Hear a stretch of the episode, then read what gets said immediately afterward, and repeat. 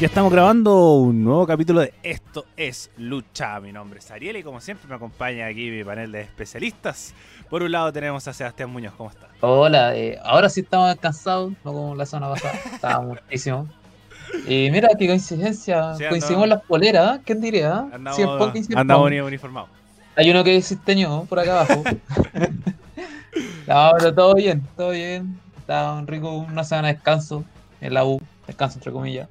Así que aquí estamos para hablar de lucha, como toda la semana. Exactamente, pero también tenemos a Nachito Cortés, ¿cómo está? Mm, No soy viudo de Punk, se nota claramente.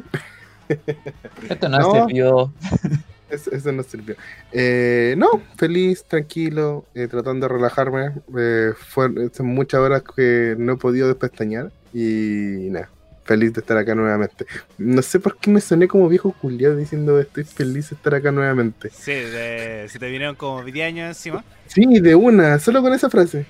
Pero bueno, hoy día, gente, hoy día vamos a hacer un podcast mucho más relajado. Porque eh, buscando distintas alternativas para el capítulo de hoy día. Y se va. Y me decía, se se va indignado. Justo cuando estamos comenzando. Bueno, ahí Vamos a estábamos. hacer una relajada, fue. Ahí estábamos volviendo. Siempre pasa algo, Matías.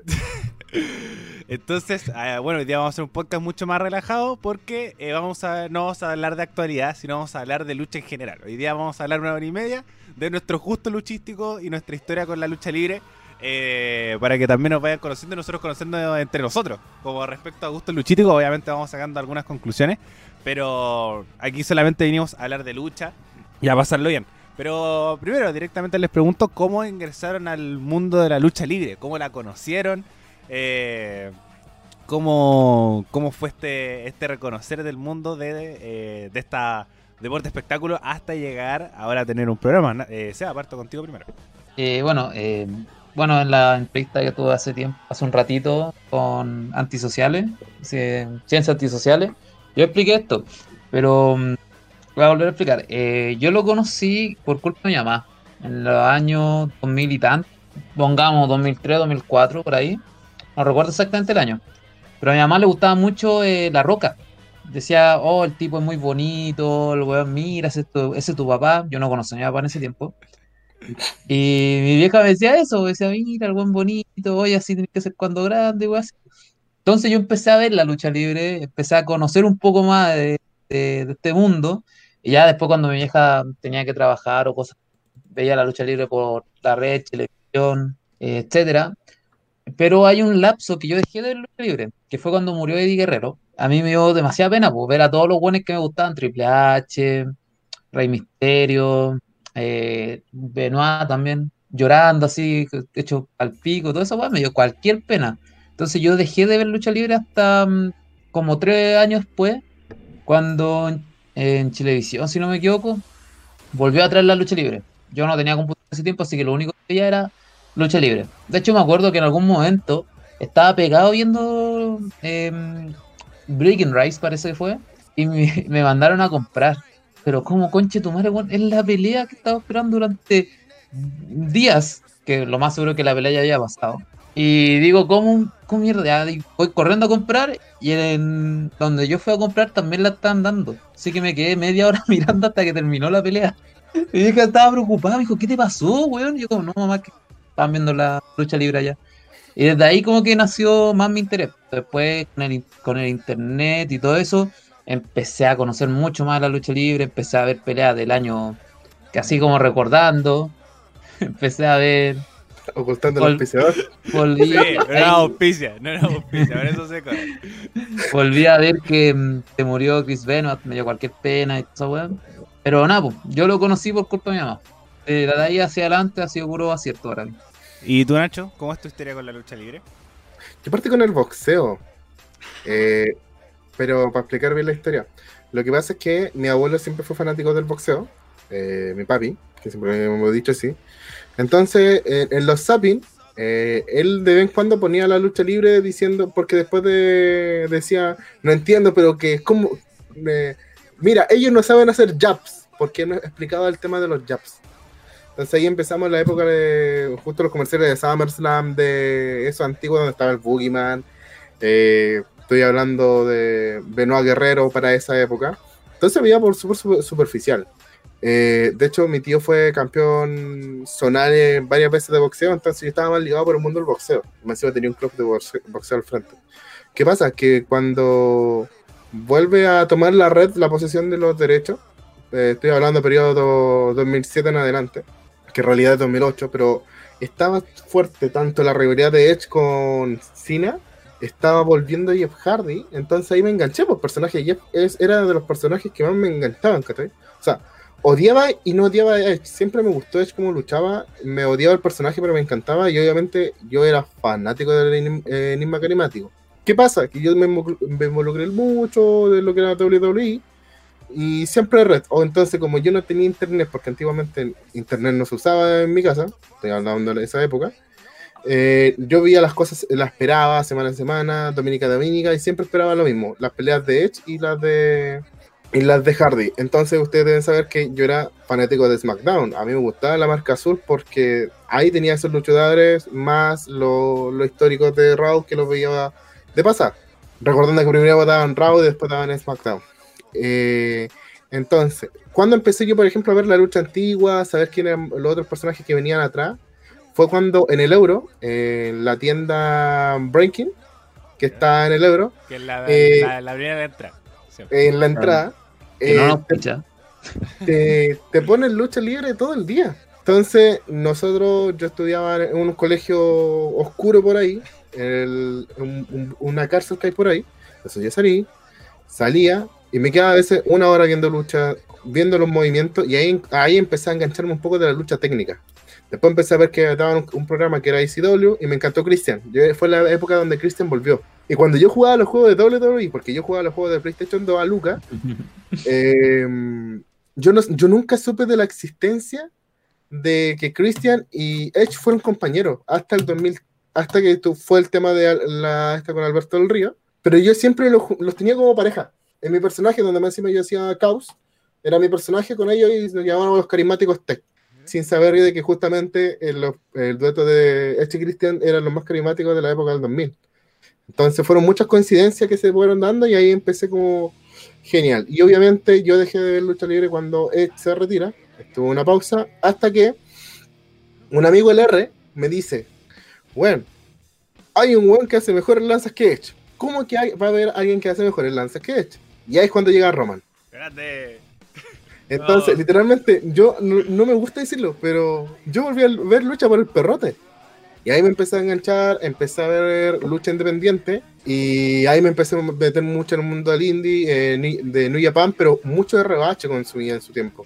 Cuando empecé a averiguar, empecé a meterme y empecé a, a conocer a personas como Ricochet, un poco a Ali Dragon eh, y toda la historia que tienen muchos luchadores que llegan a NXT y por eso defiendo mucho la marca traté de engancharme con TNA por los luchadores que estaban, pero después de la partida de A-Style, TNA bajó, o lo que es Impact, bajó demasiado la calidad. Yo llegué por Jeff Hardy, pero Jeff Hardy igual te aburría mucho en, en ese periodo. No eran muy buenas rivalidades que se realizaban. No, Y en Osaki. Ah, dale. No, pues y en Osaki. Ah, eh, Oye, y que yo quiero meter un dato. Venga. Mi abuelo también era boxeador, weón. Como, qué coincidencia. Mi abuelo también era boxeador. A ver, cuando el el abuelo era- weón, eh, no sé. La cosa es que este, mi- este viejo me, no- me enseñó a pelear cuando chico, pues a mí y a mi hermano. Así que nos agarramos a combo cada rato. Eh, me encanta el amor fraternal que, que se transmite en este programa.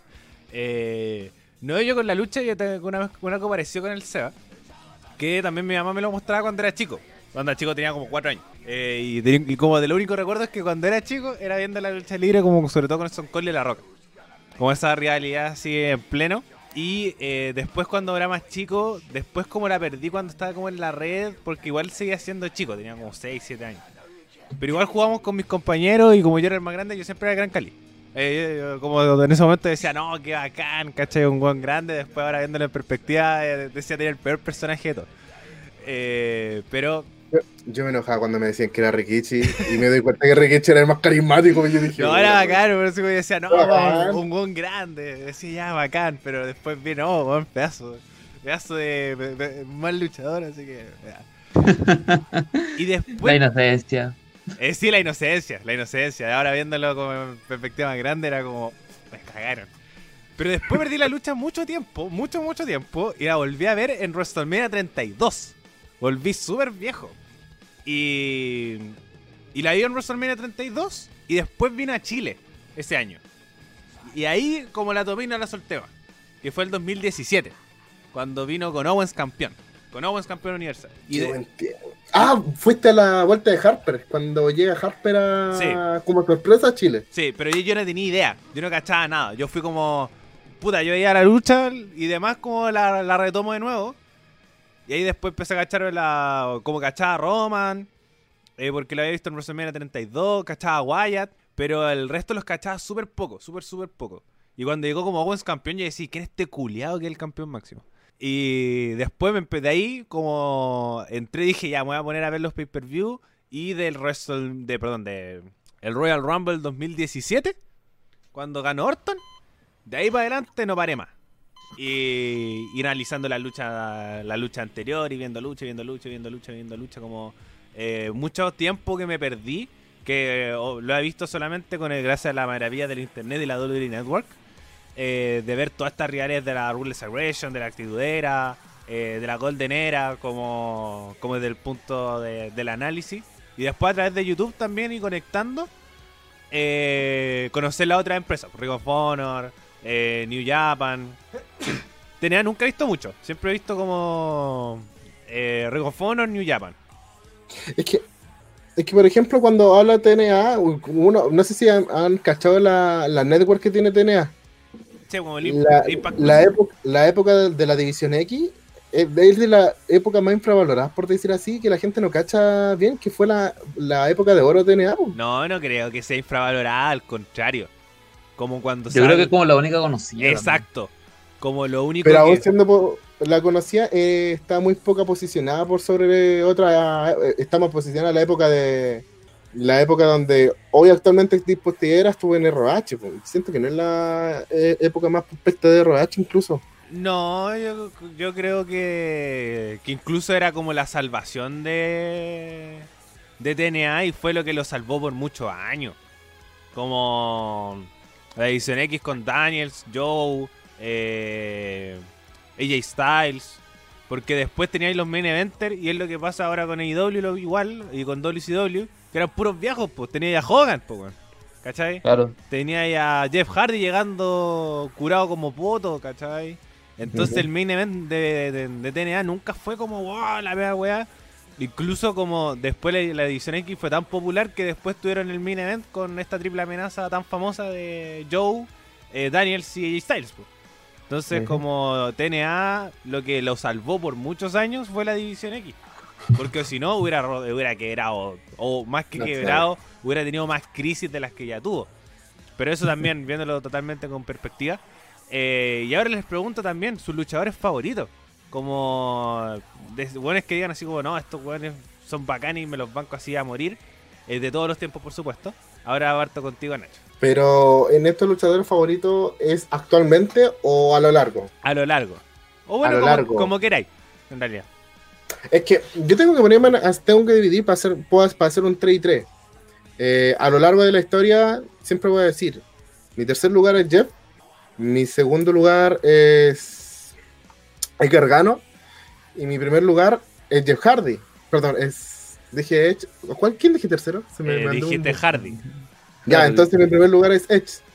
Y ahí está mi, fue en mi posición de, de histórico por el- lo que es el personaje de Edge, lo que te representa Edge, lo que es bancarse solo y no ser apitutado, por decirlo así, dentro de la compañía y surgir de una manera fuerte. O sea, un canadiense po- posicionándose solo con lo que tiene y dándote buen micrófono, expresándote odio, expresándote calidad, para mí es el mejor luchador de todos los tiempos de, que tiene WWE en todos los sentidos y sobre todo en lo que son- es su personaje de Heel.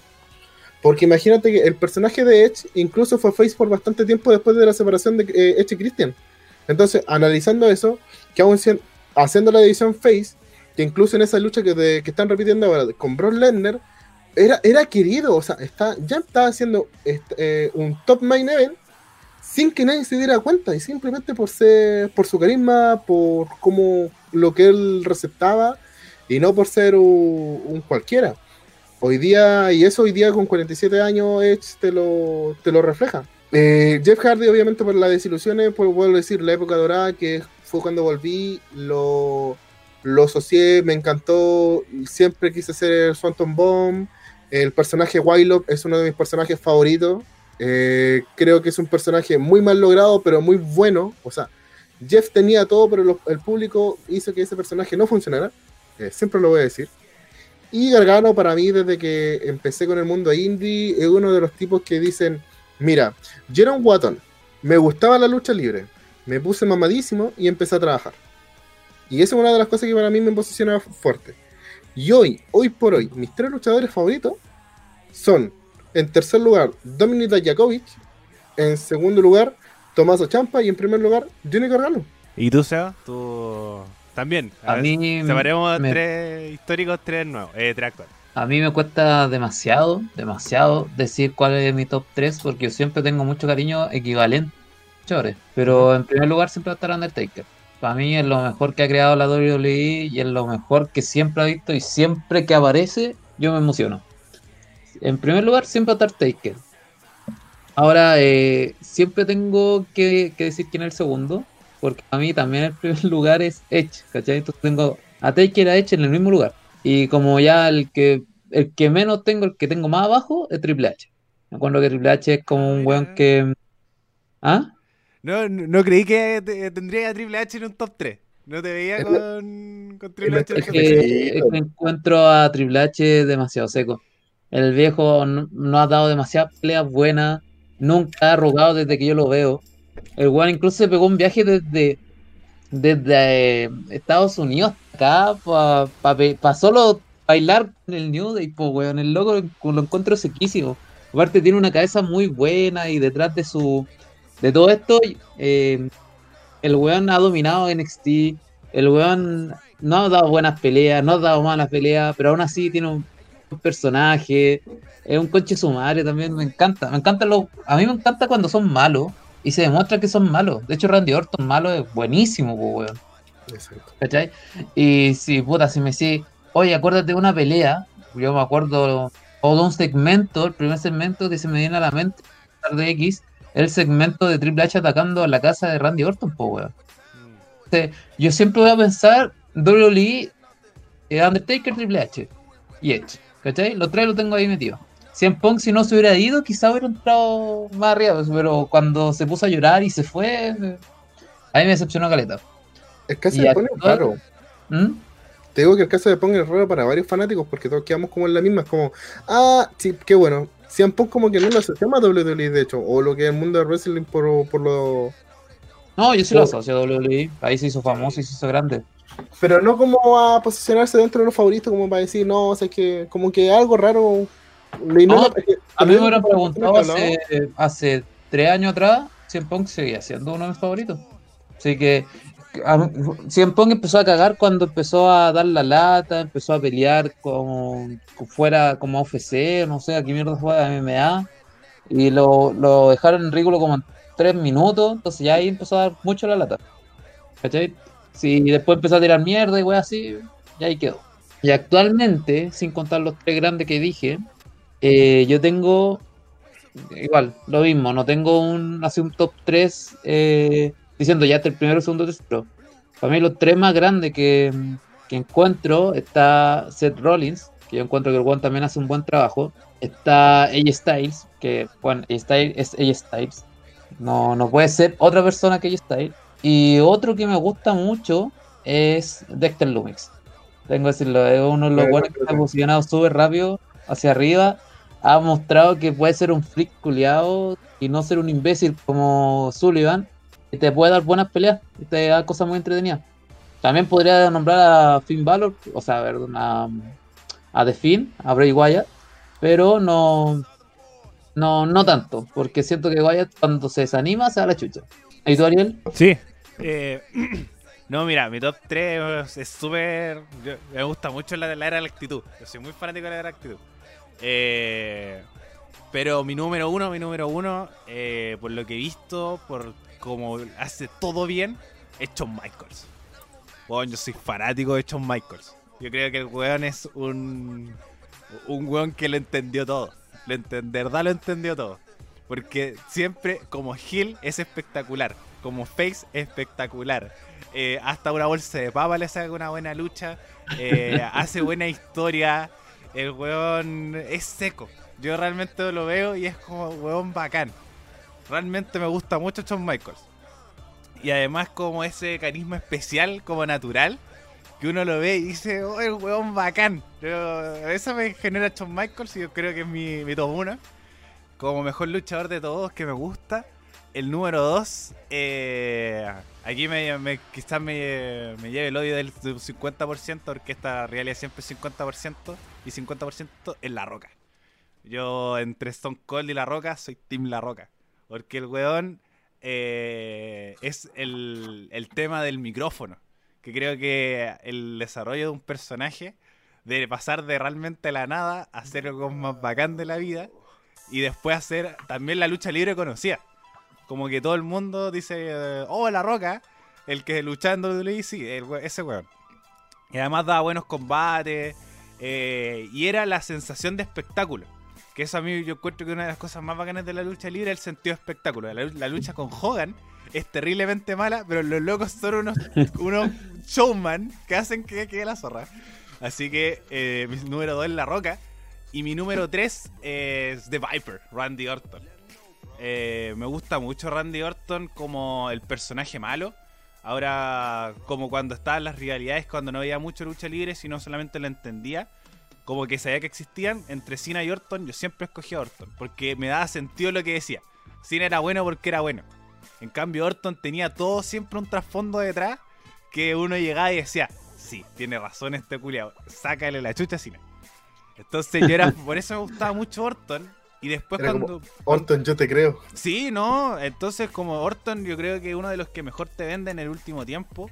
Y ahora le he vuelto a agarrar este cariño, por eso también es mi top 3, por lo- el trabajo que ha hecho desde el último tiempo.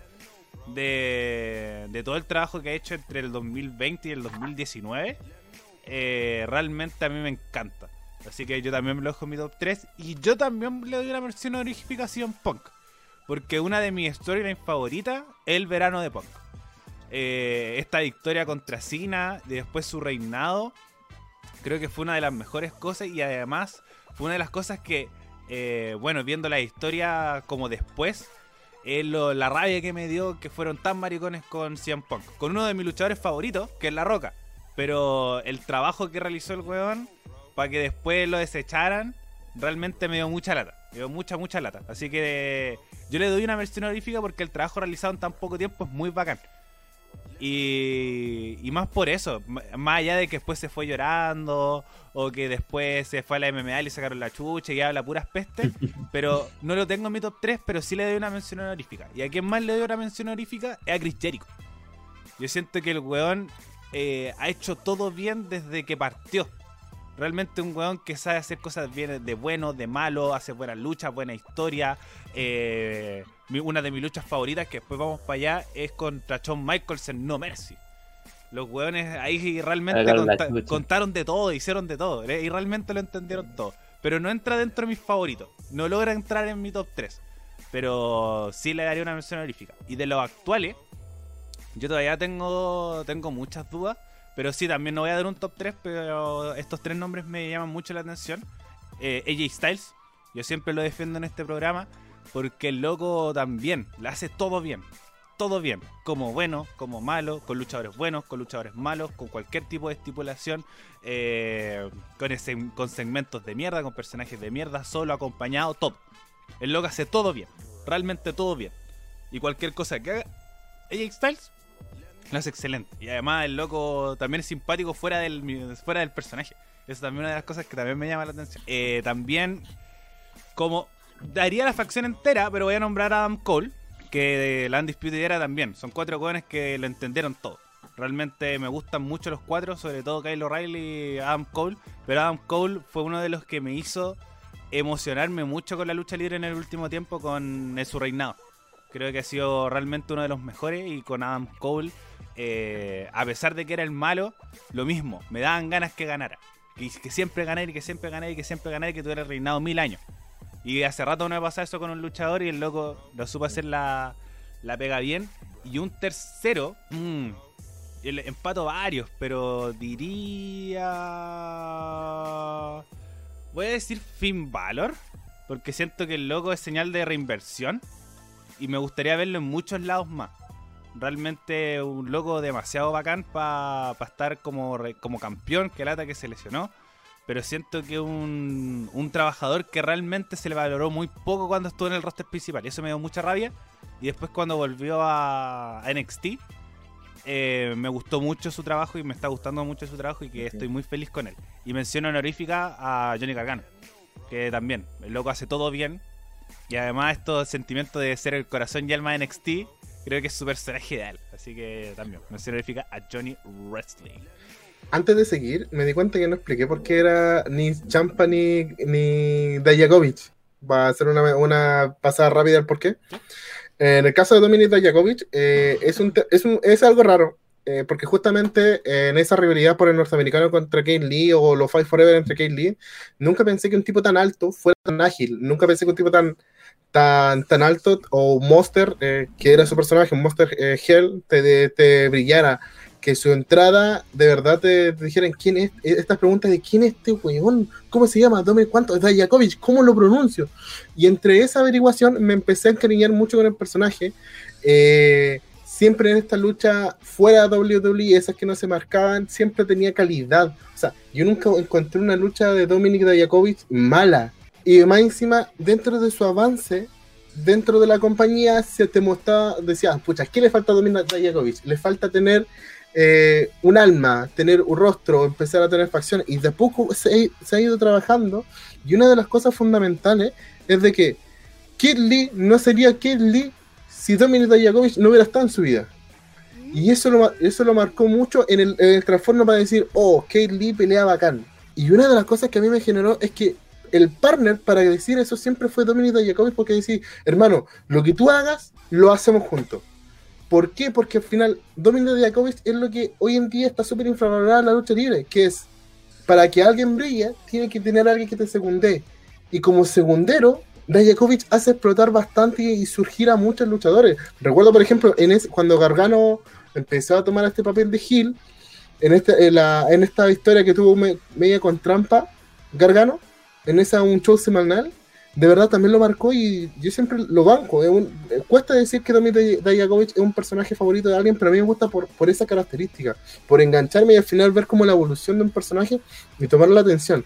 Y Tomaso Champa, esta cosa de cómo ser una persona que se ha levantado de estar todo lo contrario, de haber segundiado a varios luchadores a lo largo de su historia, a empezar a ser un principal e ir subiendo cada día más, ya sea como bueno como malo. Si tiene que ser odiado, va a ser el odiado por todo el mundo sin, sin importar lo que sea. Si va a ser el bueno, va a ser bueno por él, no por un grupo. Y esa, esa cosa de decir, Daddy's home, porque la gente lo tanquea, es porque la gente reconoce lo que yo valgo. Entonces, esas son las razones por las que tengo estos dos luchadores actuales favoritos. Perfectamente podría decir una gran gama de luchadores, incluso hoy día por el Reino Unido. A mí me encanta, por ejemplo, Ilhab. Hoy día menciono honorífica a Ilhab, sobre todo por la lucha esta semana. Es uno de los luchadores que se está haciendo conocido últimamente por su trabajo y sin, y sin tener sponsor al lado. Que muchas, muchas de las razones de que se da de que los luchadores sean con- con- conocidos es por la mediática de las redes sociales. Y Ilja hoy en día es uno de los luchadores que menos mediática eh, hace por redes sociales, pero sí lo hace por su trabajo. Sí, igual es súper importante eso. Y ahora vamos a pasar lo que conversamos en el programa pasado, que sus luchadores fetiche. Eh, ¿Cómo lo voy a definir? Como los luchadores que siempre se banca, eh, no sé si han visto las redes sociales de Alessandro, que son personajes que uno no son main event ni son grandes luchadores, pero igual le tiene un cariño especial. Eh, Vamos a buscarle otro nombre que no sea fetiche. es que eso lo usan, No, los, está bien. lo usan los españoles, No, es pero horrible. eh, es que No. tampoco diría infravalorado tampoco. Pero ya, eh, luchadores que tienen un espacio especial en nuestro corazón. ¿Les gusta? Sí. ¿Mejor? Sí, Ya. suena mucho mejor. Eh, luchadores que como no son grandes estrellas, pero igual uno se los banca hasta el final. No sé si tienen alguno en mente. Sí. ¿Artruth? Mira. Artrude, weón, el loco siempre ha hecho el ridículo y siempre ha salido bien parado. Siempre, de todos lados.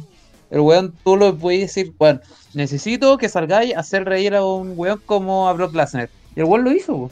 El weón fue, dijo una estupidez, hizo reír a Brock Lesnar, por Heyman, a todo un estadio y a todo el mundo.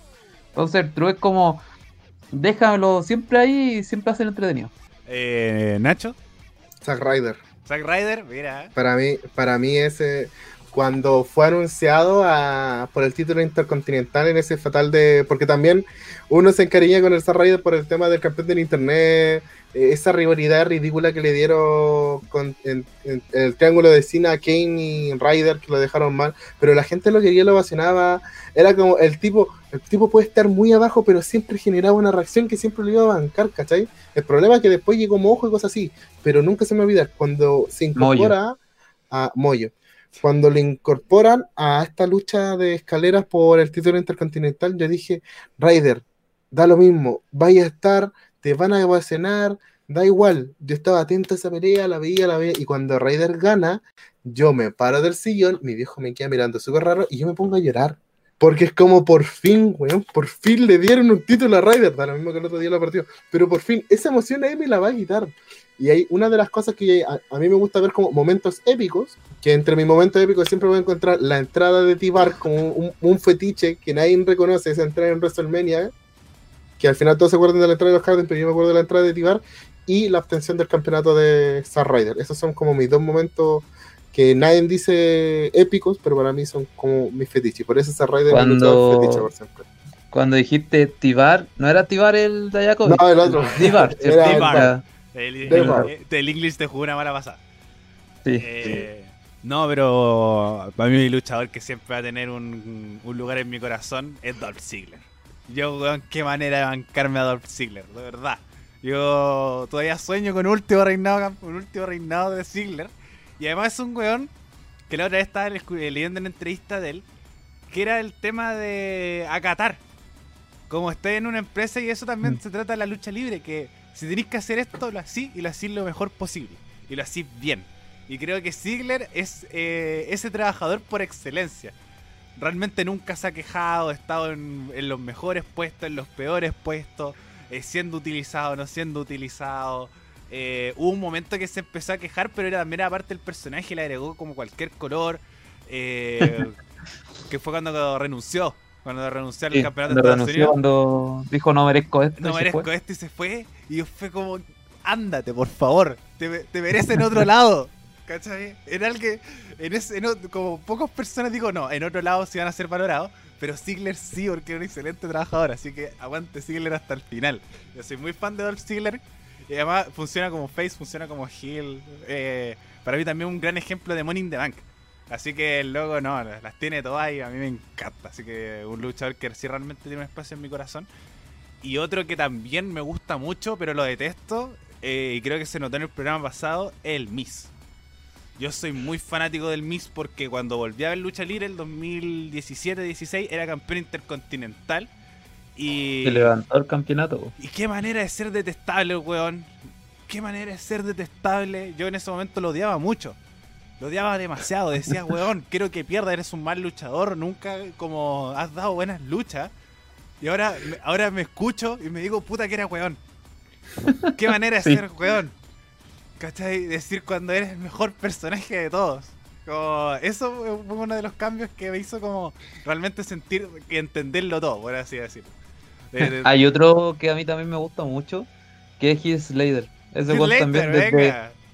Ese weón eh, lo dejan como ridículo, pero aún así da una buena pega. Lamentablemente ahora se lesionó. Pero el loco es entretenido, se bancó a todas las leyendas posibles. Le ganó solo a uno, que fue Doink el Payaso. Que otro también, que es súper bueno. Doink el Payaso es un buen personaje. Pero no, sé que hay muchos. Sé que mientras... Por eso no me gusta decir el, el mejor favorito, porque siempre No, yo encuentro que digo, que siempre que digo uno, eh, en el otro caso, cuando decimos los tres mejores, yo siempre digo los tres que más me recuerdo, pero después dije, puta, Eddie Guerrero, puta, Ric Flair. ¿Cachai? Entonces, Sí, como no, vienen muchas muchos nombres Pero sí, no, sigamos tirando nombres, si tenemos una hora y media para discutir. para rellenar. Así que Roddy Piper también, pues. yo, Roddy Piper, uno me- de los me- yo mejores. en esos tiempos me pierdo, ¿cachai? Como, por ejemplo, uno de los que más me gusta también, pero porque, pero igual lo tengo al medio, es Bret Hart. Como, como tengo la New Generation era por esta realidad entre Beth Hart y Shawn Michaels. Que los locos ahí se empezó como una nueva camada de, lu- de luchadores, pero para atrás. Eh, yo no veía mucho, bueno, no he visto mucho, por lo mismo porque no entendía mucho. Como el, el tema de la lucha, porque de repente, bueno, como clásicos nomás como Andra- eh, Andrés Gigante con Hulk Hogan, pero tampoco eran tan bacanes, igual lo veía decir. Eh, o como Roddy Piper tenía un buen micrófono, pero tampoco he visto muchas luchas de él. Para decir así como, no. Es que por eso, Roddy Piper es más conocido por su micrófono, Por que por alguna lucha. Sí. El weón no ganó ningún campeonato importante. Bueno, ganó el Intercontinental, Intercontinental una vez, pero no ganó ningún campeonato mundial, ¿cachai? Y aún así es súper reconocido. Si tú a un, a un weón que conoce lucha libre le decís como Roddy Piper, lo va a ubicar. Sí. ¿sí o sí? De hecho, una de las razones por la que una eh, yo detesto el- la llegada de Ronda WWE es el tema de que se haya adjudicado las letras de Piper, eh, la falda de Piper, la chaqueta de Piper, es cosa, weón, te pudo haber gustado, pero no eres Roddy Piper, no tienes el micrófono de Roddy Piper, no eres la esencia de Roddy Piper. Pero weón, Entonces- si Roddy Piper le dio el permiso a hacer eso. Le dijo, Sí, no, weón, no, sí, pero- toma, acá está mi chaqueta. A lo, que, úsala". a lo que yo voy, uno, uno, uno, uno, ¿cachai?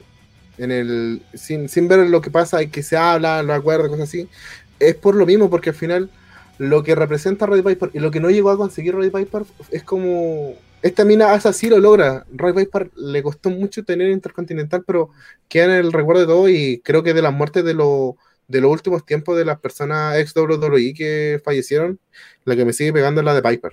No, es igual, obviamente hay luchadores que, que tienen más éxitos que otros. Pero bueno, algún luchador que tengan ahí en su corazoncito bien guardadito, eh, que quieran comentar para pasar a la otra sección que tengo guardada para. Oh, no sé, sé que a mí me gustaba mucho Granger cuando chico. Mm, El weón que era. mm, que trajo a Echi Christian a. como conocido, po, weón. Cuando hacían ese grupito. Era, weón, que era Ah, el vampiro que tomaba sangre, eh, weón. The Groot. Se llama Granger, creo. No, Sí. pues la agrupación Sí. era The Groot. De Ruth, de la agrupación. Claro, esa agrupación. Y el weón, puta, me gustaba solo porque era un vampiro que tomaba agüita y. Yo no, tiraba- yo, no voy, yo, no, yo no voy a decir luchador, porque voy a decir un personaje que, que de verdad me encantaba cuando chico y lo veo y yo me recuerdo y para mí era, eh, a mí me gustaba verlo en televisión, que era Jala Jala, Ah, eh, Teddy Long. Teddy Long, viejo. Es que Teddy Long te hacía sentir de que era un personaje de autoridad y era como, era, tú lo veías y ahí, y que mandaba, y te daba, a mí me daba rabia cuando lo tratabas mal. Dije, ¿cómo te, te ocurre tratarlo mal a Long? Y yo lo decía cuando chico, ¿cómo se te ocurre? Después cuando tú lo veías ahora para hacer los últimos como, va, viej- viejito, vaya, entrese, no sé, entonces te acordás antiguamente Jala Jala era, era un personaje épico, es lo- si tú hablas de un general manager que hoy día lo están haciendo con Adam Pierce, él es un ejemplo de cómo hacer una persona sin mostrarse tanto, hacer las cosas justo y ser un, person- un personaje importante que tú lo recuerdes con el tiempo. Más encima su pasito, su entrada, es de los pocos que, eh, que tenía entrada reconocida, pues, o sea, si hoy día, por ejemplo, te acordás de Vicky Guerrero cómo entraba con el Excuse Me y entraba. Antiguamente tenía una canción, pero no te acordás de ella. Pero sí te acordás de la canción de, de Teddy Long, po. Y con su entrada, sus pasitos. eh, eh, ese es mi es un personaje que yo le guardo mucho, mucho cariño. Ya, ahora vamos a otra sección que también vamos a seguir hablando de luchadores. Pero vamos a pasar con los infravalorados, de nuestra opinión, y los sobrevalorados. ¿Cómo lo vamos a definir aquí? Como personas que merecieron muchas cosas más en la empresa y otras que ganaron más de lo que requerían. Eh, desde nuestras propias opiniones. Recordar, estas son nuestras opiniones, gente. Eh, ustedes, tam- ustedes también pueden dejar todas sus secciones en los comentarios. Es decir, eh, mis sobrevalorados, mis favoritos, mis rivalidades favoritas. Pueden dejar todos sus comentarios y nosotros vamos a estar leyendo también compartiendo. Eh, pero recuerda, también son nuestras opiniones. Así que, muchachos, luchadores infravalorados que se les vengan a la mente. El mío que me da mucha pena es Cesaro. Sí, yo sabía que, le, que iba a aparecer César. Es que César, weón, Cesarito, weón. Es- Puta, eh, el loco es seco, el loco te enseña lucha libre, te hace sacarte la weá al tiro. El loco es, es bueno, no sé, yo encuentro que. ¿Por qué tampoco va Cesaro? Es como, bueno, que me explique eso, ¿por qué? El loco, ¿por qué es pelado? ¿Acaso Vince no le gustan los pelados, acaso, weón? No sé, encuentro que el, loco es demasiado bueno como para que no. como para que no lo. no lo tenga más arriba o gane un campeonato importante, no sé. No, yo de mis infravalorados que yo tengo, eh, que igual ganó, pero siento que merecía mucho más, era Booker T. Yo siento que un luchador que hacía también todo lo que le pedían. Era un excelente luchador. Pero como su reinado con el, con el mundial no fue tan bueno, eh, tuvo estos problemas con Triple H que hizo que también que, quedara ahí y como que no está muy eh, guardado en el recuerdo colectivo. Eh, pero igual queda este cariño especial y que siento que en WWE deben aprovecharlo más. Así que yo tengo esa mala, mala pasada con Booker T, así que siento que un luchador súper infravalorado en la historia. Y el otro, que, que igual es valorado, no diría que es infravalorado, pero mereció mucho más, fue Christian. Yo siento, también, weón. lo siento Sí. un luchador infravaloradísimo. Como realmente hay un recuerdo especial con Christian, pero no lo recordamos como las grandes leyendas que merecía, porque igual quedó súper en la sombra, de hecho. Quedó muy en la sombra. Entonces, Sí, es que igual hay gente que lo conoce como el amigo de Christian. el, am- el amigo de hecho, en realidad. Eh, Ah, el amigo de Ed, perdón. Pero sí, Christian para mí mereció mucho más. Mereció mucho, mucho más del, del trato que tuvo. El último mes también fue súper malo. Eh, siento que, que fue un luchador extremadamente infravalorado, así que eh, Christian lo dejaría dentro de mi luchador infra, intravalo- infravalorado. Tuvo una oportunidad titular que nunca la canjeó, pues si no me equivoco. O si la canjeó, no me acuerdo. La, la última pelea. Llegó, llegó tarde. Llegó- lo mostraron en un video hace muy poco. El buen llegó tarde al, al evento y por eso no, no pudo. No, Oh. pudo, tu- tu- no tuvo su oportunidad titular. No, sí, por eso yo creo que uno de los luchadores infravalorados es Christian. Eh, Nacho, ¿algún luchador infravalorado que se te venga a la mente? Uf, muchos, pero anoté por. Hice un pequeño anote rápido por cosas que me generaron en el tiempo. Esto es como época. Para mí, uno que hoy día no está en WWE y que puede generar mucho mucha controversia es Pac. Creo ¿Quién? que Pac Eh, Neville. Neville. Es por, Ah, es Neville. por un tema.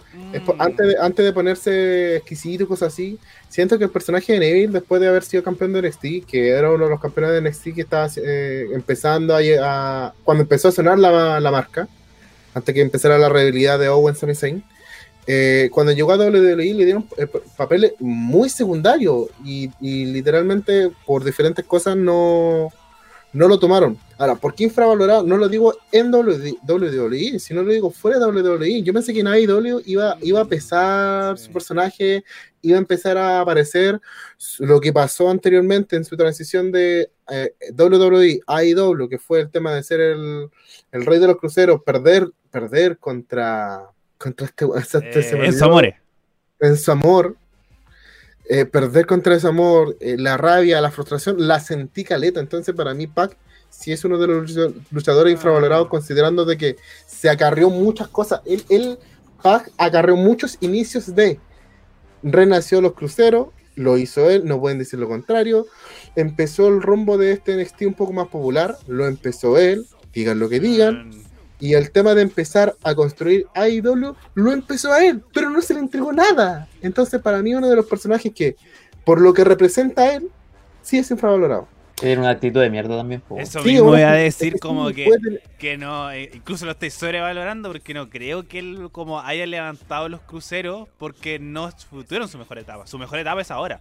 No, no, o sea, ahora, Entonces, ahora en sí, Como, pero hay que recordar cuando, con- cuando sí, no, los sí, obviamente lo, lo hizo un poquito más relevante, pero va a decir, oh, levantó la edición. No. No, pero es que sí, hecho, el que hizo más conocer a los cruceros fue que te enojí en su amor.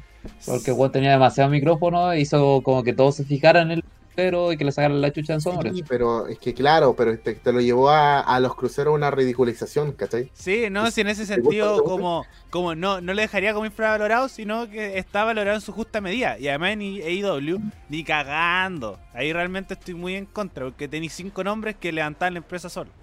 Eh, No, no, The sí, pero yo- yo- Handman Page, Cody y Coquino Omega. Y No, es obvio, porque, ¿cachai? Pero, ¿Cachai? es que, es pero Entonces, sí, igual, eh, para pero mí, para- está valorado. es mi opinión, es mi Sí, opinión. no, sí, por eso estamos discutiendo. Sí, estamos discutiendo. Para mí está valorado dentro de lo que tiene que estar. No, pero No le diría mí- infravalorado. Para mí sí por la por la línea, ¿cachai? Más allá, aquí hay que emitir el, la...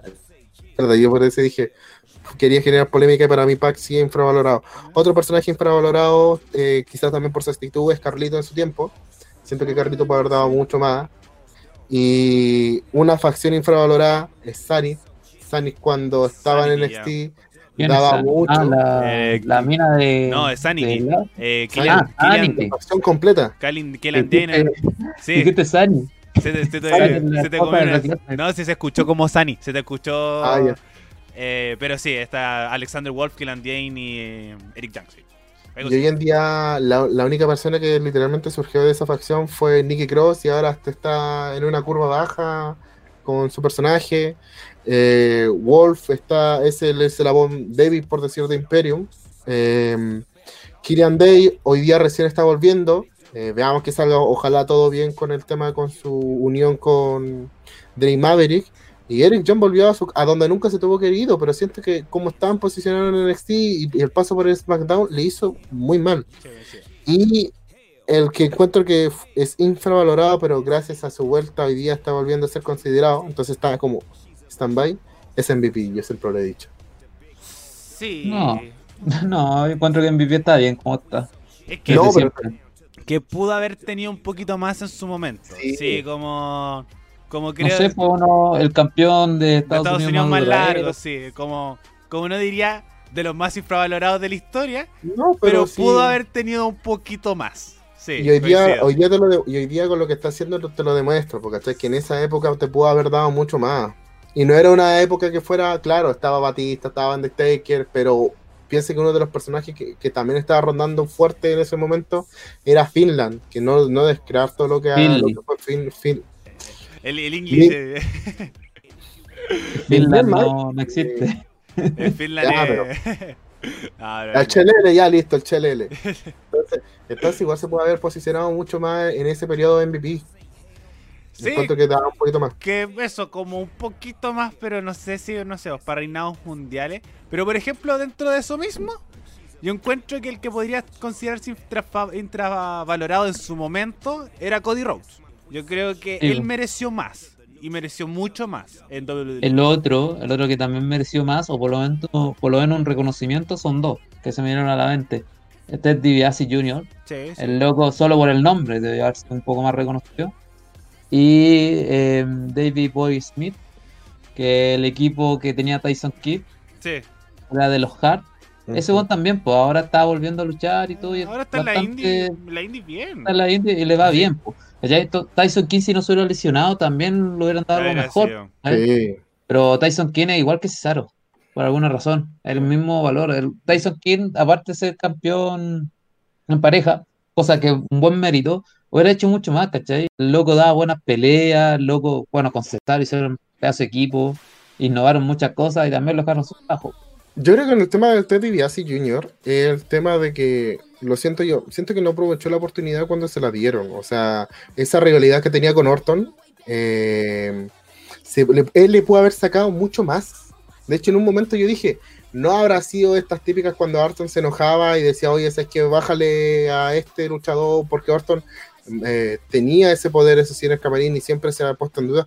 Pero no, al final, eh, él encuentro que Ted DiBiase Jr. él no aprovechó su oportunidad. De hecho, cuando reactivaron el campeonato millonario y que lo puso en juego con Artru eh, en, esos tiempos, eh, no. A ver, lo hemos dicho, hay gente que sabe aprovechar su- sus momentos, tanto en low card como en mid como en main event. Y hay gente que no sabe aprovechar eh, esos momentos, y siento que Ted DiBiase Jr. no lo aprovechó. Es que, por lo menos lo que leí con Ted DiBiase Jr., que el loco se desencantó con la lucha nomás. Sí, Sí, como que Hay- se aburrió y se fue. ¿no? Sí, hay cosas que te gustan y cosas que no te gustan. Si no te gustan, porque las vayas a hacer. Así que yo encuentro que, que Ted DiBiase, eh, obviamente, sí, sí se mereció mucho más, pero solamente se desencantó y ya está. Pero, por ejemplo, a Claro. difer- a diferencia de Cody, que se nota que el loco le gusta la weá. po. Por algo también, como cuando se fue, eh, se dio mil vueltas y ahora está compitiendo así, eh, o, o que, o a partir de, lo, de su creación, siendo igual joven, empezando a pelear. Así que igual se nota que el loco le gustaba. Entonces yo encuentro que Legacy, o ellos dos juntos sí merecieron mucho para la empresa y eran un futuro eh, en la empresa igual que McIntyre. Cosa que McIntyre volvió y ya vemos, ya vemos cómo, func- eh, cómo funcionó. Pero obviamente gracias a Papito Triple H, por supuesto. Sí. Claro. Igual eh, hay que mm, mencionar que hay varios nombres, pero No o sea, nosotros se nos va a escapar caleta. No se nos van a escapar Sí. caleta de más. Pero hablemos de los sobrevalorados que tengo Vamos, varios. vamos con los sobrevalorados. Ya, parte, bueno, parte tú que estás, estás emocionado, vamos. Goldberg. Grande, sabía, vamos. Más sobrevalorado que la mierda desde WCW. El loco solo peleaba plata con mujer. Dale. El loco solo peleaba por plata, ni siquiera porque le interesaba el evento, weón. Y ahora vino a pelear por para que su hijo dijera, oh, mi papá es campeón. Dale. El loco más sobrevalorado de la historia. Sí, que sí. Y bueno, siempre se están nombrando puros buenos, pero también hay pipas. Yo encuentro que las velas son sobrevaloradísimas a se las tenía ya anotadas. Es que yo las tengo como en un paréntesis. Porque porque la edición femenina igual como nunca tuvo sus picos eh, como tales. Entonces como yo empezaría a considerar así, weas bien armadas desde la revolución femenina. Para empezar a ordenar cosas bien. Y como Bueno, las velas adjudicaron igual la participaron revolución sí, femenina, pues. así, no, a eso iba. Participaron sí, igual la trataría sobrevalorada, pero en una etapa que estaba media, media escondida, pero sí. Sobre lo, Bueno, sobrevalorada y sí. volvi- volviendo un poco a lo infravalorado, toda la división de IVA. toda la división de IVA está súper infravalorada en su momento. Sí, Aunque sí. había, había muchas que. Había muchas que también y estaban weyando, pero hay, un, hay Había muchas que la intentaban también. harto material que se puede haber aprovechado mejor. Eh, y sobrevalorado personalmente Naomi.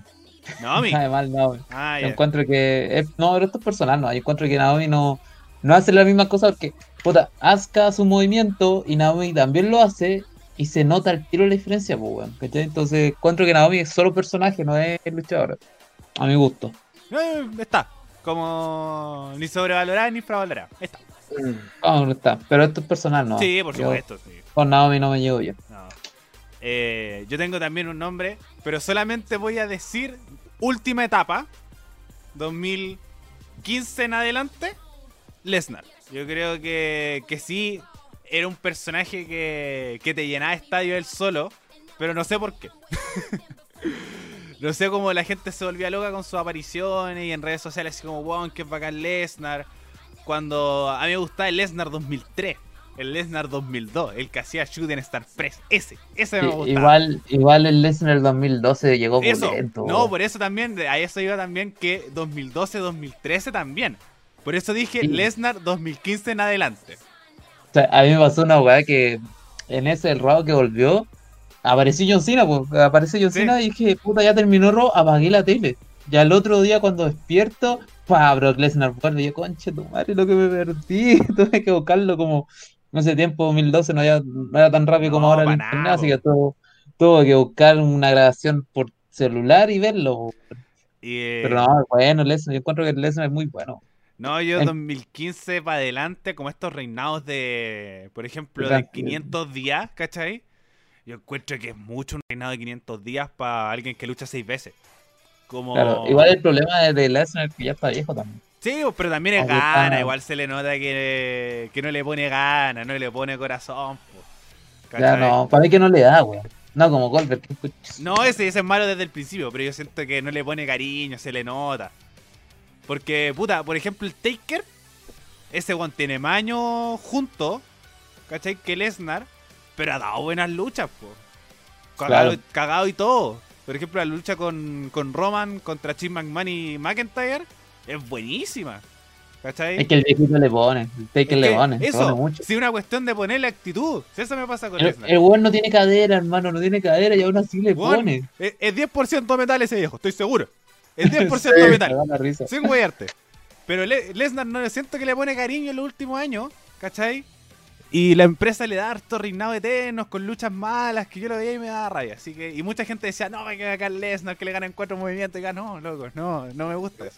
Así que diría Mm. Lesnar 2015 en adelante, porque por ejemplo la realidad con CM Punk, puta, igual, weón, son cinco años menos, pero son luchas brutales, brutales. Así que Ah, Lesnar... y aparte que le siempre se dejó la, las patillas La- a los Wolverine sí. y dijeron como Wolverine contra, contra Hulk, weón, la weá buena, pues, weón. No, si para mí es una realidad súper buena y una lucha súper buena. ¿Cachai? Entonces yo sé que Lesnar es bueno, es muy bueno. Pero en el último tiempo tuvo mucho reinado, por mucho tiempo, y muy malos. Así que, y con mucho como aplauso del público.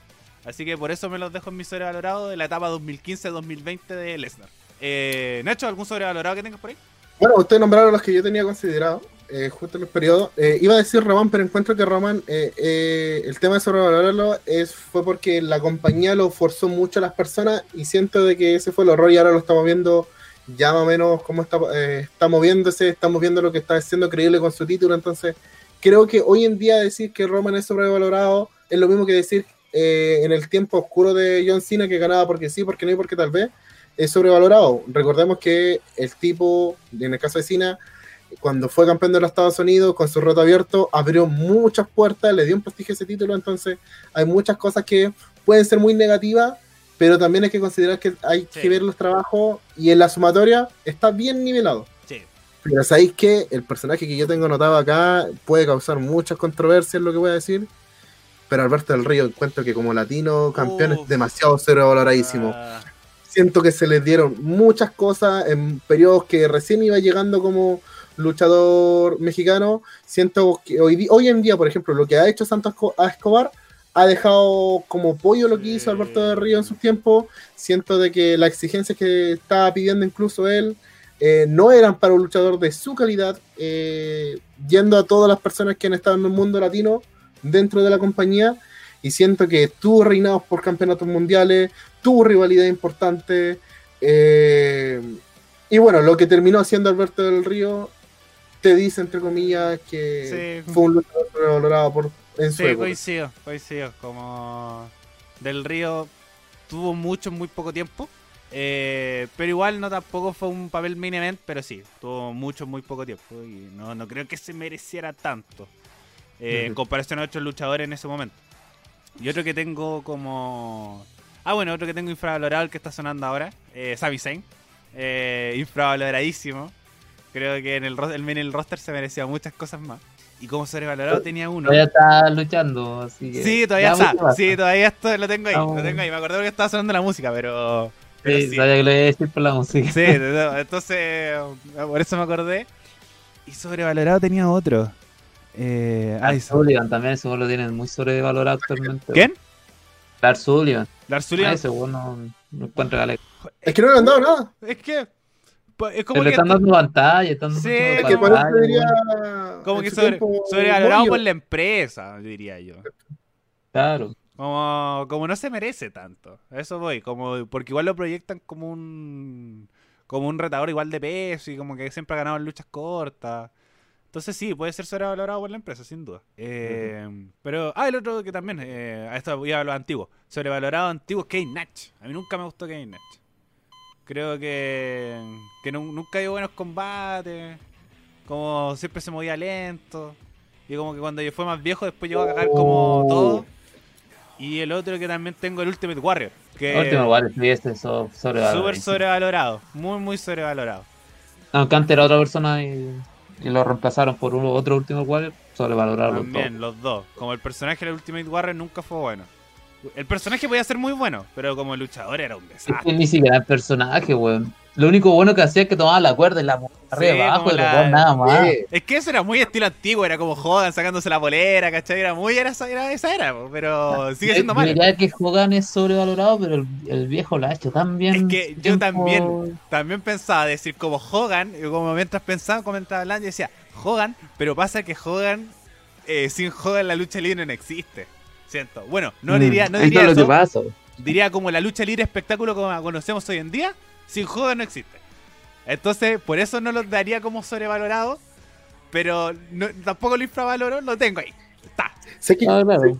sé que como dijiste, etapas, y hablamos de. y hablaste de Kevin Nash, me hiciste acordarme de alguien que me duele decir que, que te encuentro que fue sobrevalorado en su tiempo, que fue Royce Ramos Cosquel, cuando estaba en la New World. Siento Ah, que era. ah, en ese periodo. Como Scott, Scott Hall, en realidad. Sí, como Scott Hall. mm, No, No. mí no, sabes que Razor No, Ramón yo- no lo encontraría sobrevalorado porque igual. Pero en este periodo, en ese periodo. en- No, en, eh, tampoco. No, tampoco, es que la NWO fue, estuvo buena. es que me eso yo encuentro que marcó un precedente. Como que a mí Nach, como que entre gustos personales como Diesel eh, y de ahí para adelante. Pero la NWO yo encuentro que es uno de los mejores staples de la historia. Como realmente ellos hicieron la guerra de los lunes. y Hicieron que WCW ganara por 86 semanas seguidas. Y lo, hizo, Claro. lo hicieron ellos, realmente. Como la, la storyline de la NWO. Y cuando empezó a cagar la NWO, empezó a ganar WWE. Entonces, como que esos weones solo, con micrófonos, con lucha, eh, con también con un buqueo de mierda, porque WCW era una locura.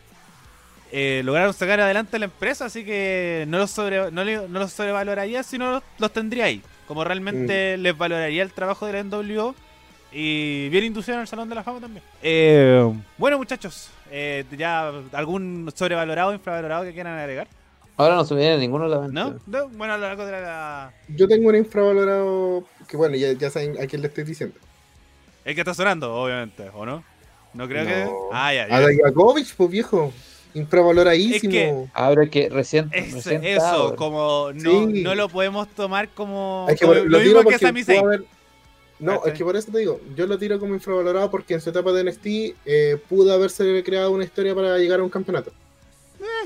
Bueno, y, No y sé, la, y la no sé, hizo. Hay que ver, ¿no? Sí, y, y además la hizo. Yo encuentro que la, la realidad con Kid Lee, como, como está recordada dentro de los mejores momentos de NXT, Sí. y, y creo que sí podría considerarse un luchador que, que fue valorado. Pero ahora vamos a ver con el tiempo cómo lo manejan. Si es que se vuelve como un Cesaro, ¿cachai? O tiene un giro a lo Kofi Kingston y puta, es campeón mundial. Ah, ¿Sabéis cuál de otro fue infravalorado? En su momento fue Reino. Reino tenía demasiado. Tiene un buen Sí. personaje, tiene demasiado arsenal.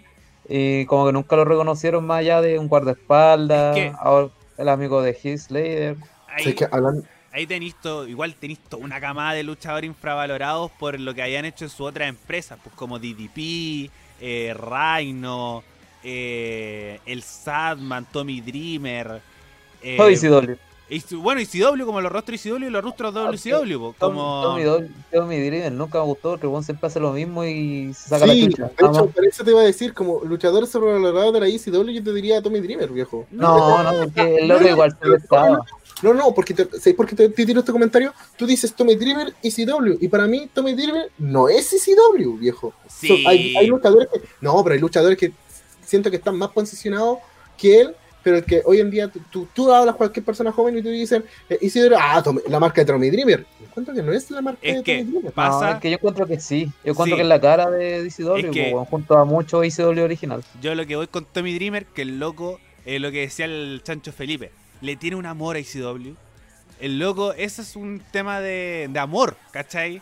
Como yo en la empresa nazi, yo me muero con ella. Y el loco se la jugaba completamente con la empresa y ver los pay-per-view de ICW, Tommy Dreamer se la jugaba entera. Sí, obviamente podría sobrevalorarse como su labor de ahora en adelante porque sigue luchando, como a lo, en Impact, Sí. como tiene unas luchas que son así como, "Ah", como caballero retírese, tenga dignidad. Eh, pero el loco es el corazón y alma de, de ECW porque el loco se la jugaba completamente por su marca y cuando salía alguien a hablar mal, el loco decía no, esta weá tiene que salir adelante como sea. Entonces, ese yo encuentro que, que hace que, por ejemplo, tuvieras Sabu. El loco era mucho mejor que Tommy Dreamer como luchador. Raven era mucho mejor. Eh, Rhino, que eran eh, Ron Van Damme, que eran mucho mejores luchadores que Tommy Dreamer. Pero Tommy Dreamer, eh, como por pura amor y garra, el loco se ganó el corazón de ICW y creo que él, él podríamos decir que sí. A pesar de que no era tan buen luchador, pero el loco se la jugaba. Y eso por lo menos yo lo valoro caleta de Tommy Dreamer. Aparte, el, el loco no, no fue como campeón máximo tantas veces, como que ganó el campeonato de vez en cuando, ¿no? No, pero es lo que te decía, ¿cachai? O sea, para mí de que decir que ECW es Tommy Dreamer es que es, es como ignorar la, la, los personajes anteriormente eh, mencionados, el Sandman, Raven. Es que por No, eso... no, porque yo encuentro, yo encuentro que todo el mundo se acuerda de todo eso. No, Holly no, eso bueno. No, lo que nombraba yo, Sabu, Raven, eh, ¿cómo se llama este? Terry Funk, también, Claro, Derry Fan. que son luchadores Es que la gente Terry Funk. recuerda con la ICW, como los buenos locos que se pescaban a sillazos, ¿cachai? Pero obviamente Tommy Dreamer tiene el, el sentido de esto, del corazón, de decir que el loco se la jugaba con su empresa. O las Dudleys también, ¿cachai? Y Es que bueno, igual el Tommy Dreamer se prestaba que le sacaran la chucha, o igual que Mankind, po, weón. Entonces el loco como todo el mundo se acuerda de él porque le sa- le sacaron la chucha más que porque él traía un tarro con, con hueá, po, weón. Ujú. Sí, así que no, no, no lo trataría de sobrevalorado, pero sí un, un loco destacable incluso. Como lo destacaría mucho Tommy Dreamer por el, por el amor que le tiene a su Por el empresa. corazón. Sí, y siempre lo vamos a recordar como alguien de ECW por el, por el corazón que le, que le colocaba y la representación que también dio ECW en todas partes. En Impact, en WWE, en la misma ECW, eh, en, en estos acuerdos raros que tenían como con otras empresas. También Tommy Dreamer, eh, la gente lo recibe gritando ECW. Pero eso, yo encuentro que en el 2001 tenía una cachada de nombres que son como WCW eh, Transition a el mismo Sting, po, que son Transition a WWE, que se perdieron. Po, me, me acordé de un infravalorado al tiro, Dean Malenko, weón. Dean Malenko, eh, Terry Saturn, el, el mismo Eddie Guerrero que se la tuvo que, que bancar Brigia, y lo mismo que Chris Benoit, se la tuvieron que bancar Brigia para llegar como a puesto estelar. El único que le supo hacer bien, el papito Jericho, que llegó como estrella eh, al tiro. Ay, qué bueno Jericho, weón. Bueno, ¿Viste ese otro como que tendría de los primeros también, po, no, lo encuentro que Jericho es demasiado bueno.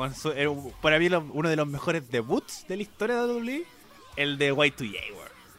Como- No, o sea, ahí lo, lo que yo siento, Jericho tiene lo mejor de todo. Tiene Todo. como la mejor lucha, tiene lo mejor. Cuando vuelve, weón, siempre una sorpresa. Weón, los mejores retornos, weón, la cagó, la cagó. Tiene los mejores segmentos, weón, tiene lo mejor de todo. eh, Jericho alguien que lo entendió todo.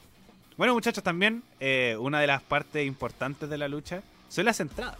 No sé si tienen alguna entrada o música que les guste mucho, que esté en su playlist, por así decirlo. Tengo, tengo una cachada, weón, que te encargo. la Tengo, pero mi- ya, te voy a decir como las más importantes, así como las que escuché tiempo atrás y, y siempre me ha gustado.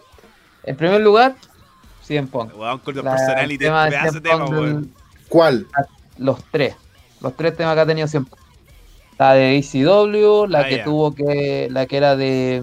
de Randy Orton. The Fire sí, Fire que buena, esa buena. era de Randy Orton. Era de Randy Orton la- y, y no, y no claro, y la que y la que tiene ahora la de Cult of Personality, weón, yo la encuentro temas que siempre voy a escuchar, Temas, siempre. Ahora, el one que el rey para entrar, para tener una entrada pulenta y que siempre para los WrestleMania lo va a hacer, Triple H. Triple Sí, H siempre, siempre saca, weón, hace lo que quiere con su entrada. Y puta, yo la he imitado, weón. He, he intentado hacer como todo lo que hace Triple H. DX, la misma weá. Weón, todo hemos intentado hacer alguna weá de DX. Y yo encuentro Sí. que después de Triple H viene DX. Es la mejor entrada. Y puta, así te podría nombrar Caleta o Chris Jericho también, pues weón. Todos hemos imitado la vuelta de Chris Jericho. Esa cuando está de espalda Sí. y hace la vuelta culiada. Y... Todos hemos hecho esa weá. Sí. Entonces, te podría nombrar una cachada porque los buenos igual se lucen. ¿Cachai? Entonces, si tú me decís cuál es la mejor entrada, yo te tengo que preguntar de qué periodo, de qué año. Sí, No, eso, eh, los que más se recuerden. Por ejemplo, a mí una de las entradas que me gusta mucho es la de Finn Balor. Yo siento que, que las conexiones... Eh, actualmente se cualquiera, cualquiera. es que cualquiera, porque al final con la gente igual sigue haciendo el. Sí, es que eso voy, con el tema de la conexión con el público. Y la otra que también me gusta mucho y una canción que también me gusta mucho es la de Shinsuke Nakamura.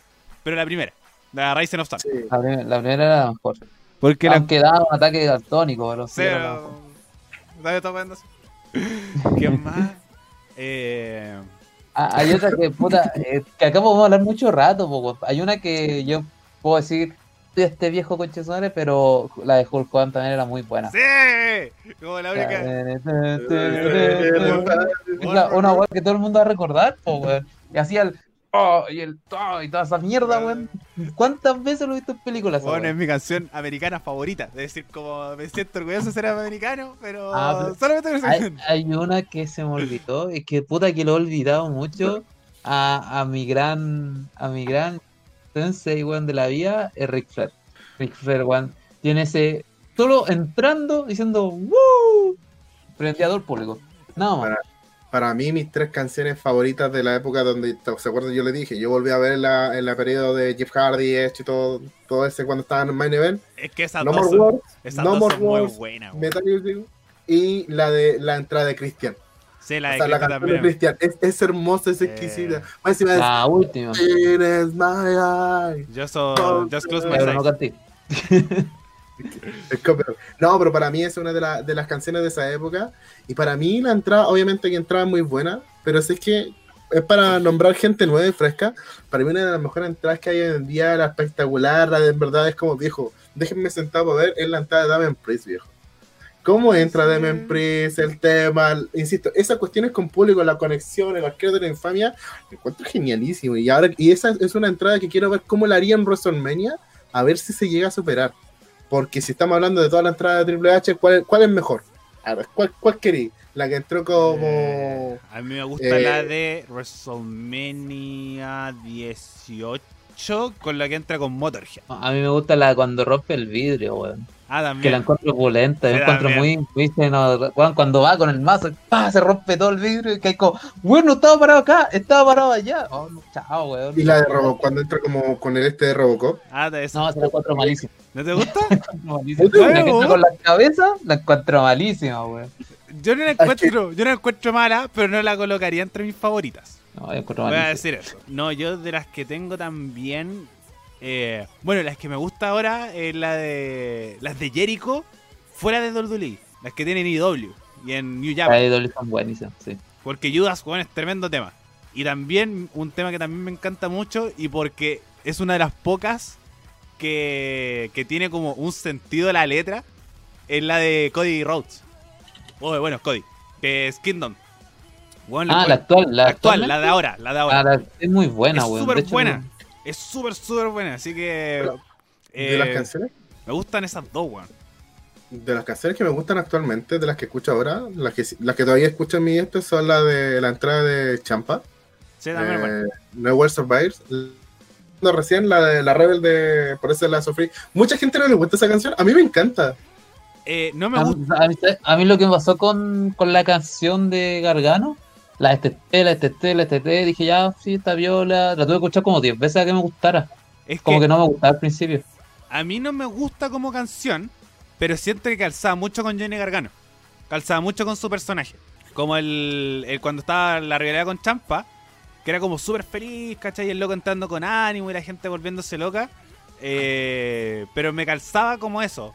Como no le pondría otra canción. Oye, espera, haciendo paréntesis. Canciones que usarían de, de despertador. Eh, Yo yo- tengo- Una porque las canciones que usé de despertador son para odiarlas. No, pero es que No. de canciones que usarían de No, pero, pero mira, te la, te la cambio, te la cambio. De tono de llamada.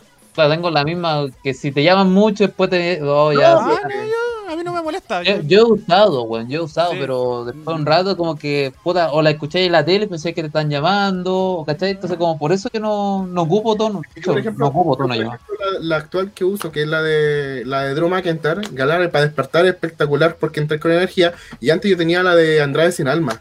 Ah. Porque despertaba como un viejito rico y me sentía rico cuando despertaba. po. No, yo, yo tuve de llamada, bueno, la de CM Punk y la de Me- la de hecho, como son las dos que he tenido.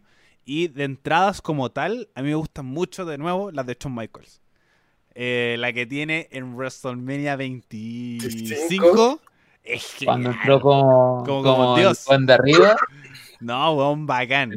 Y la otra que Oh, y la de los 90 cuando entra ese parapente también, buenísimo, no, en Canopy. Como sea que haya entrado, el weón entró opulento igual. Bueno, no, grande Y además como la, la canción calza con su personaje como de la soberbia o un loco muy buena onda. Así que también es demasiado buena la, la, la entrada de Shawn Michaels. Así que también me quedo con esa. Y la Ahora, la, la entrada actualmente que más le gusta, ¿cuál es actualmente? Actualmente... El Nacho ya dijo cuál. Puta, yo diría la de Finn Balor, pero para renovar, la de Walter. La Imperium. Bueno, la de Imperium. Sí. Me gusta mucho. Pero ah, bueno, la de Finn. La de Finn. La De Finn. uf, sí. La de, la de Bray Wyatt. Yo encuentro que es buena. muy buena esa entrada, weón. Y Y aparte la canción también es buena. Bueno, es que muchas canciones buenas. a mí no me gusta A tanto la A de mí no me Finn. gusta la de Finn. No. Me gusta Como entrada o con la canción. la, la La canción. entrada es buena. La entrada es buena, Ah. pero la canción no. A A mí me gustan las dos. Encuentro la canción muy buena. A mí me gusta hasta la canción de Coffee Kiss, o cuando en el 2008 era jamaicano. Ah, El esa es buena. Esa sí. canción es muy buena. Entretenida. Ah, la del New Day también me gusta. Porque me calza el. Hay el- muchos temas. Hay muchos temas, pues, weón. Entonces tenéis para rato. Sí, no, entretenido. Ya, para ir ya también cerrando. eh, rivalidades favoritas. Rivalidades que digan, Oh, digan No, como. pero me estáis metiendo en un bosque gigante, weón. Ya, yo también yo tengo mis tres. Eh, Yo no tengo tres. No, obviamente hay miles de más, pero que son las que recuerdo ahora y siempre las voy a recordar con cariño. Shawn Michaels contra Triple H, eh, The Rock contra Steve Austin y Gargano contra Shawn. Creo que esas tres que, que revisándolas las puedo revisar y revisar y revisar y revisar y no aburrir. Yo tengo la de Angle con Benoit. Puta, qué buena rivalidad esa. Esa con, con el Iron Man incluida. Es que yo encuentro que La esa de- es una buena, no tan buena rivalidad, pero todas las luchas son buenas. Pero que el tema de que yo eh, son, son de la lucha y que, que la busco en Network y cosas así. la de los hermanos Hardy eh, en WrestleMania 25, la que terminó con el I Quit Match, es una de, las que siempre veo. Donde parte con la traición en Royal Rumble y se culmina con este I Match. Y eh, mención honorífica antes de, de nombrar la tercera, a la de Triple H con Orton, la de Edge con Taker. Creo que esa dejaron mucho, mucha historia, mucha historia. Y la última realidad que me gustó mucho, que es la de ahora último, fue la de. Ay, la tenía, la tenía en mi cabeza recién. La de Gargano con, con Cole. Con, con- mm, sí. Por un tema, pero por un tema por la consolidación de Cole. Es que eso, como eh, para mí también la ri- por eso nombré estas tres rivalidades que son completas en todo sentido. Porque tienen eh, segmentos buenos, historias buenas, luchas buenas, en los momentos ex- eh, los momentos particulares que tenían que ser. eh, desde que se gestaron también las rivalidades, como la traición de Champa Gargano, la, la, la traición de Triple H con Shawn Michaels, esa todavía me duele. Como el regreso de DX, ¿cachai? Después de que Shawn Michaels se había lesionado. Y tras la traición de Triple H, yo lo veo y quedo como así. No, coche tu madre, maricón.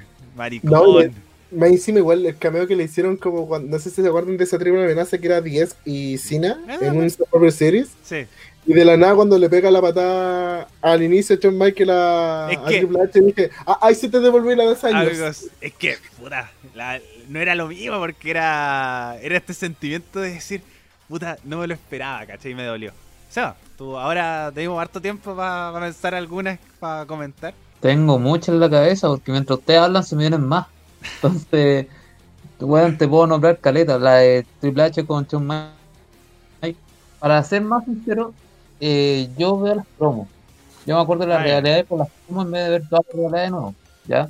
Entonces, eh, la que siempre veo, Daniel Bryan con Triple H, ¿Ya? que la tuvo que construir esa rivalidad. Sí, excelente. La de 100 Punk con, con John Cena para Money in the Bank También. buenísima.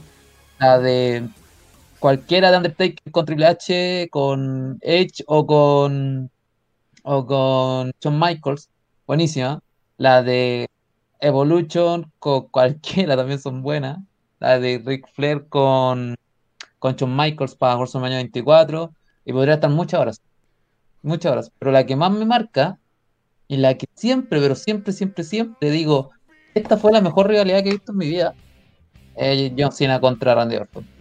Esa realidad de como seis meses. Es Pero en cuanto que con el paso del tiempo, yo dije, puta que fue buena. Yo antes lo odiaba. Decía, ya de nuevo John Cena contra Randy Orton.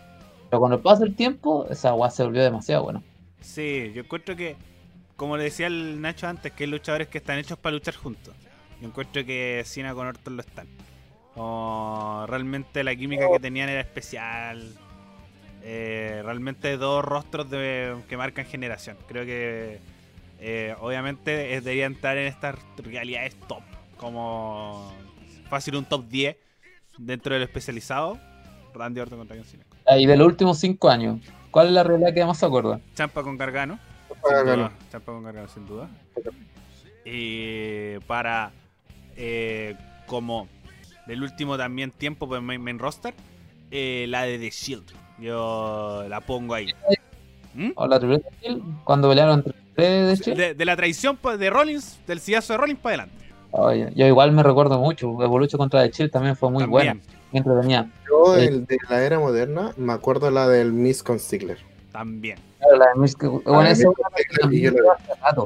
Así, la, cuando yo busco promos, llego a esa. Siempre. Porque puta que le puso alma y, y cariño Ziggler, weón. Y puta que es bueno el Miss. Así que Yo sigo siempre- coincidiendo que para mí esa es también una de mis favoritas porque son dos de mis luchadores que tienen un espacio en mi corazón y no van a salir nunca. Y aparte el tema de que no es por un título máximo, es por el intercontinental cuando lo- los máximos estaban medio extraviados en la órbita en la órbita de esa época. Ni tanto, porque en ese momento era es que pasaba que había un puro título. Ese era el problema. Claro. Había un puro no- título máximo. Y por, eso te digo que por eso estaba extraviado, porque uno siempre se, uno, uno hoy en día uno ve lucha libre, por lo menos eh, la norteamericana, por quién lleva el campeonato. A diferencia de la mexicana que da lo, eh, Eh, lo que menos importa el título, importa la... La, La este, la máscara y los, las caballeras. Y en Japón también importan otras cosas más, porque te- entonces para la norteamericana siempre te importa el título máximo. Entonces, para hacerlo con el Intercontinental, y de, uno decía, bueno, ¿quién puede ser el que tiene el Intercontinental ahora por considerarlo como título importante? Esa, esa rivalidad entre Ziggler y Nice dejó mucha huella, Es y que, es la que yo me, me acuerdo demasiado. es que yo encuentro que también eran dos personajes, como digo yo, eh, que hacen muy bien la pega y la gente les guarda cariño. ¿Cachai? Como Ziggler ponía en juego su carrera y todos queríamos que Ziggler siguiera, ¿cachai? Cuando era un Claro. luchador como re piruja en ese momento, no estaba en un midcard pasando el outcard y después tuvo esta, eh, como esta reutilización del face de decir yo no me voy a cansar hasta terminar con el malo y el Miss hueveándolo en su cara, ¿cachai? Hace que la rivalidad sea bien construida fue por el papel de ellos, ni siquiera por el intercontinental, que ni siquiera... Era que se ganaron el cariño de la gente a pura buena pega y hacer el papel bueno del bueno contra el malo. Si eso también es una de las cosas características de la lucha libre, que se logró definir bien en esa en esa rivalidad cuando ya ahí incluso el título quedaba de lado. ¿Cachai? Si lo ganaba bacán. Pero la weá era ganarle. ¿Cachai? A toda costa de conseguir una lucha más que poner en juego su carrera. Y además en un... Hay otra, hay otra que es muy actual, eh, que es la de Bray Wyatt contra John Cena. Yo encuentro que esa rivalidad creyó última, su- se sí. hizo súper bien. Se hizo muy, muy, muy bien. Es- Más encima la pelea también fue buena. Sí, coincido. Eso sí, la, la de ahora, la del WrestleMania 36. Cada hora, la de este año. Sí. Porque el otro no me gustó tanto por Sí, la ausencia de de, hecho- Cena. De hecho, la otra prefiero un poco cómo se construyó la Storytale, no la lucha en ring, de Wyatt con Orton. Por eso le tengo mucho hype, por eso le tengo mucho hype a lo que va a hacer de Finn ahora. Mm, no sé. Porque, eh, no, pues por el tema de lo que viene por detrás, pues, ¿cachai? Y, y siempre ha pintado, recuerden que eh, Wyatt siempre pinta esa casa quemada desde que salió de, de, de su programita, se me olvida ahora el nombre. Eh, la casita de las luciérnagas. Las casitas de la Luciérnaga. Firefly House. Siempre ha estado, siempre ha estado esa- en la, la casa quemada, Es que, siempre en los padres, entonces siempre me he tenido... no, Es que es como lo más llamativo Sí, del Sí. no, sin duda. Pasado de Wyatt. Pero esa se, nadie, se llevó acordar bien. de, nadie se va a acordar de esa guay de, ring que pusieron. No, Eh, de hecho- De hecho, yo siempre, yo siempre voy a decir, en esa lucha tendría que haber estado Luke Harper, quizás no, lo- no ganarlo, pero sí, sí haber estado en, eh, como una triple amenaza. Sí. Le hubiera Para ver cómo se agregado, le hubiera agregado poquito- algo- un poquito más. Un poquito Un más. Oye, antes, antes de irnos, ¿cuál es la pelea que siempre esperaron y que nunca se dio? Ah, que Del pasado, Uh, actualmente. Shawn Michaels contra La Roca. Eh, que, fue una lucha que nunca se dio. Nunca eh, coincidieron y cuando le quisieron dar, como los egos se los ganaron. Así que mm, eh, es una lucha que, bueno, son mis, dos, mis dos luchadores favoritos. Pero sí, yo encuentro que es una lucha que, en su mejor momento, que se pudo haber dado, pero que no se dio por miles de cosas. Pero sí, Shawn Michaels contra La Roca. En mi caso, Orton, perdón, Edge con Rollins. Es que esa se puede dar sie- todavía. Sí, no, se puede dar, po, pero es que supongamos que no. Eh, siempre que hacían guiños, siempre decía, ¿por qué, no, ¿por qué no son de verdad? ¿Por qué no se agarran de verdad? Siento que sería una muy buena rivalidad, aunque fuera una única Sí, lucha, sí. se construiría súper bien, tienen y tendrían la química perfecta. Encuentro que esa es, una, una- es un dream match que voy a tener hasta que él diga, ¿sabes qué? Me, me cuelgo las botas. Y una que nunca se dio, eh, es que hay varias. No te podría decir una, pero siento la que se, más se me viene a la mente es la que acabo de decir. Mira, yo tengo tres. La más conocida, Undertaker contra. Sí. Todo el mundo quiere ver esa pelea, Sí. Sí, o. Eh, Mick Foley, Cactus Jack, como sea, Ah, contra John Moxley. Es una sí. pelea que todo el mundo en su momento dijo, weón, Moxley, no Dean Ambrose, Moxley. Moxley es un weón que Ah, se pasó una weá por acá y le cortaron la cabeza, pues weón. En NWA, creo que se llama esa weá, ¿no? No, En eh, En ¿no? CCW. esa weá. Y así contra Stone Cold Steve Austin. 100 Contra esa hubiera sido muy buena, una muy buena realidad, una la pelea quizás no hubiera sido tan buena, pero la realidad sido buenísima. sí.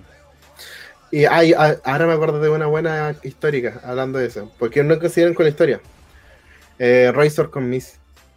Siempre la, hubo una sensación, cuando, no sé si se acuerdan cuando WWE empezó a tirar como estas promos como desencajadas de historia, pero como para tratar de casarla.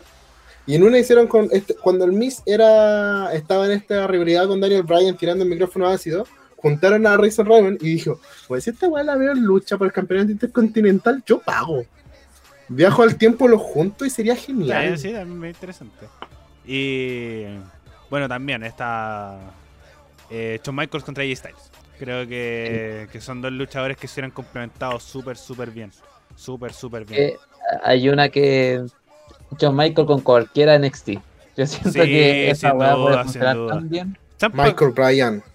Mm, No sé si tanto, porque, bueno, igual los dos hubieran dado una súper buena lucha, pero no, no es una lucha que, que digo así como, no, bueno, sin duda. Pero la que... Todo el mundo quiere Michael con Bryan porque es eh, El eh, discípulo. Claro, El discípulo, discípulo contra sí. maestro. el Entonces, por eso la quiere más la gente. Igual podría haberse, pero no sé con qué Bryan. Es que más, más encima, más encima nunca se me olvidar cuando fue la invasión de NXT, eh, Michael sacándose y como, ¿se va a dar? Ah, también, Como- sí, sí. Fue este, Verdad, verdad. No, ese, ese fue el mejor segmento del año Esa- pasado. Duda. ese- ese- esa cuestión Es el mejor como- segmento del año pasado. No, y ahí te das cuenta que Michael, eh, incluso siendo viejito, te sigue generando una reacción No, rígida. pulento, qué Bueno, grande. De, de hecho, hay un segmento que no sé si ustedes se acuerdan de hace cuatro o cinco años, que estaban como todos reunidos y empezaron a hacer finisher. de- em- y hay una donde Michaels creo que va a hacerle el finisher a Bryan y uno queda como, oh no, se va a dar, finalmente. Esa interacción es tan chiquitita, tan minuciosa. Eh, Sí, te, llama te la lo dan.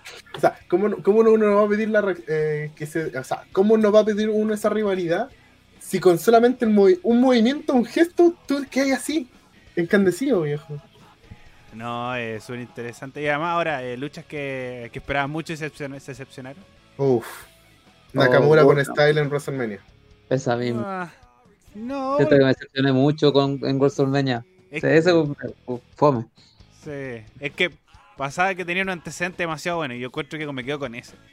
Como, pero No, y, ac- y actualmente la de las dos del WrestleMania que duraron 5 minutos, yo me decepcioné harto, así como McIntyre contra Lesnar que duró 5 minutos y Goldberg contra Strowman. Ah, que Mm, No, porque la de, la de. Strowman era, era obvio, pero la de. Yo quería que fuera así esa pelea, fíjate. No, La- no, yo siento que puta, es que Lesnar eh, de hace un tiempo atrás, el Lesnar que peleó contra John Cena, contra el Drew McIntyre de ahora, hubiera sido muy entretenido, güey. E- Exacto, a eso voy, como lo que decía anteriormente Lesnar. Como para mí Lesnar 2015 para adelante está perdido. Como, Sí, como que la- le pesó la guata. Eso, como realmente le perdió el cariño a la weá y cobraba y se iba. Entonces, como tampoco esperaba mucho de esa, yo sabía que iban a hacer 4 Claymore contra 4 F5 eh, y boom, chao. Pero Y yendo más atrás, yo creo que una que me decepcionó, puta, que ahora no me puedo acordar. Ah, fue una de mm, CM Punk contra Undertaker que perdió por, por una trampa, creo. por ah, un- en la de Breaking Point. ¿o Sí, no? Esa que la encontré malísima. Y no. y siempre que, vien- que venía Teddy Long a, Sí. a decir como, no, pasó X wea, así que tú no ganaste el Esa, campeonato. esa realidad en general estuvo malita. Porque después terminaron en Hell in a Cell con una lucha como de 10 minutos. que Claro, más o menos usó no, la, la, celda y wey así. Y no, también eh, en ese tiempo había muchas que me decepcionaron, weón, como eh, que, Teddy Long siempre llegaba y decía una weá que decía como, puta, ¿por qué? Cuando eh, Daniel Bryan canjeó su, su Morning the Bank y Ah, Teddy sí. Long le dijo, no, ese weón no estaba, pero weón, el Eh. The Bank se puede canjear en cualquier momento, entonces si el weón no estaba discapacitado, importa un pico, weón. Y después terminó canjeando igual cuando estaba votado. Sí, fue como muy contradictorio, pues, weón. Porque- Y la que ya me decepcionó de por vida fue la de cuando calificaron la Gilina C. sí. Sí, En total. creo que era una. Ahí, ahí yo me planteé dejar de ver lucha libre por lo, lo que era WWE, dejar de verla porque era como Yo que no. rompiste Ah, tus claro, principios. En ningún No, es que como momento. decía, rompiste lo- tus principios. Bueno, también la han pensado en algún momento. Como dentro del último tiempo. Como dejar de ver lucha. No, yo en ese momento nomás, pero WWE, pues, seguir viendo lucha independiente o y NXT, pero dejar de ver WWE por ese momento diciendo que como, como eh, por temas de buqueos, que como que estaba pasando. Ahora se han, se han arreglado caleta, viejo. La historia del último tiempo ha sido muy buena, me encuentro yo. Comparado con lo que estaban haciendo hace algunos años, han mejorado caleta y eso hay que decir punto dedito para arriba y que sigan haciendo las cosas bien. Ah, yo de- intenté dejar de lucha libre en el colegio, de mono nomás, porque decía puta ya para ¿Estoy grande? gente adulta. Y de pronto, o sea, que el, el último año, como que todos los buenos que me caían mal, me empezaron a hablar de lucha libre a mí. Como, ya, y me preguntaron, oye, ¿qué sabía algo de Mix Poly? Y yo le contaba todo lo que sabía de Mix Poly. Entonces ahí dije, tengo demasiado, demasiado cariño a WWE como para dejarla botada. Desde ahí nunca me pensé dejarla Yo soy fiel WWE, pues bueno, he intentado ver TNA, no me llama. Eh, la, luz, la lucha japonesa siempre se me olvida verla. Eh, AEW igual como que lo intento ver, veo segmentos, pero no me llama. Entonces voy a ser fiel a WWE Bueno, hasta que Eh, mi, mi hijo se termine ayer. pues. Yo voy a decir una de las luchas que me decepcionó, eh, y, pero que no es WWE, eh, pero de verdad a mí me dio pena porque recuerdo que le dije a mi papá que pagaran el evento porque quería verla, Eh, que era la de Sting Sting con Jeff Hardy, Jeff Hardy. me dio pena, me dio mucha pena. Eh, porque yo me compré la, las banditas, po. Yo me quería pintar la cara y cuando chico, entonces esa, esa pelea me marcó mucho y, me decepcionó Caleta. Eh, uno por lo que era Steam, porque la gente igual me... eh, en, ese, en esa tiendita que no podemos nombrar que está en el euro, eh, uno preguntaba, ¿quién es Steam? No, Steam es esta persona, bla, bla, tuvo este trayecto. Ah, y después te iba a averiguar y, y sí, era un personaje genial de la época, pero esa lucha de verdad me, me decepcionó Caleta. Siento que es, puede haber sido una de las mejores luchas de todos los tiempos y, y se dio ese bodrio que pasó. Y una lucha que me decepcionó en el último tiempo fue la del New Day con los Dudleys. Ah, venga. Es que, puta, era. Es una lucha de hace. Puta, desde el momento que se dio era tres años antes. Eso es como. Claro, no, pero es que igual habían vuelto eh, fuerte los Ah, dale, Dudley no. en ese- No, pero, pero por eso te digo, después de esa lucha Sí. vino el decaimiento oficial de los Dudley. No, después la- eh, esa fue su última etapa. lucha, si la, la memoria me- no me fue. Sí, pero entonces, entonces por esa razón, esa lucha me decepcionó porque dije, viejo, después empezaron a, a bostear caleta con el tema de la stable, stable, stable, y la gente se pedía mesas porque sí, encuentro que, viejo, incluso están en, en el circuito independiente no piden tantas mesas cuando aparecían los Dudley, viejo. Yo veía y era lo más cuando ellos hacían el gesto, sí, empezaban. Pero ahora como que cuando la gente fuerza a hacer cosas, obviamente que se van perdiendo las magias y se va perdiendo el respeto a tanto a la estipulación como a, la, a los personajes. Es que los Dudley ya son un tema de, de su sello, si no- Obviamente la, el show ya lo, ya lo tienen grabado en la sangre y las mesas se lo, se lo van a pedir siempre. Como ahora Bully Ray se le ha sabido de sacar un poco la, el, el su pasado Dudley, pero obviamente siempre se van a recordar, es como también con ECW y es lo mismo Dudley con ECW. Pero, pero bueno, para ir cerrando. eh, eh, bueno, el Nacho me cagó de todo el final porque la, la pregunta final era si han pensado dejar la lucha libre. eh, eh, pero ahora también preguntarle el lado positivo para palabras de cierre, que también que es postar la lucha libre. Por algo también estamos aquí haciendo un programa. Así que voy contigo primero, Nacho. Para mí la lucha libre es, mi deporte de, entre- de entretenimiento favorito que he ido aprendiendo a valorar. Pasa los días y siento que es algo que disfruto más que ver un partido de fútbol como era en su tiempo. Hoy día yo veo un partido de fútbol, no siento emoción. Hoy día al ver lucha libre, sea donde sea, siento emoción, ya sea lucha chilena, lucha japonesa, lucha inglesa. Eh, lo que vimos, por ejemplo, esta semana con el Dominica, eh, perdón, perdón, Walter versus, versus eh, fue una cosa que dicen, viejo, esto es lo que, si unas personas sin público te genera una emoción como de mil y tú no sabes lo que va a pasar, imagínate si esto estuviera lleno.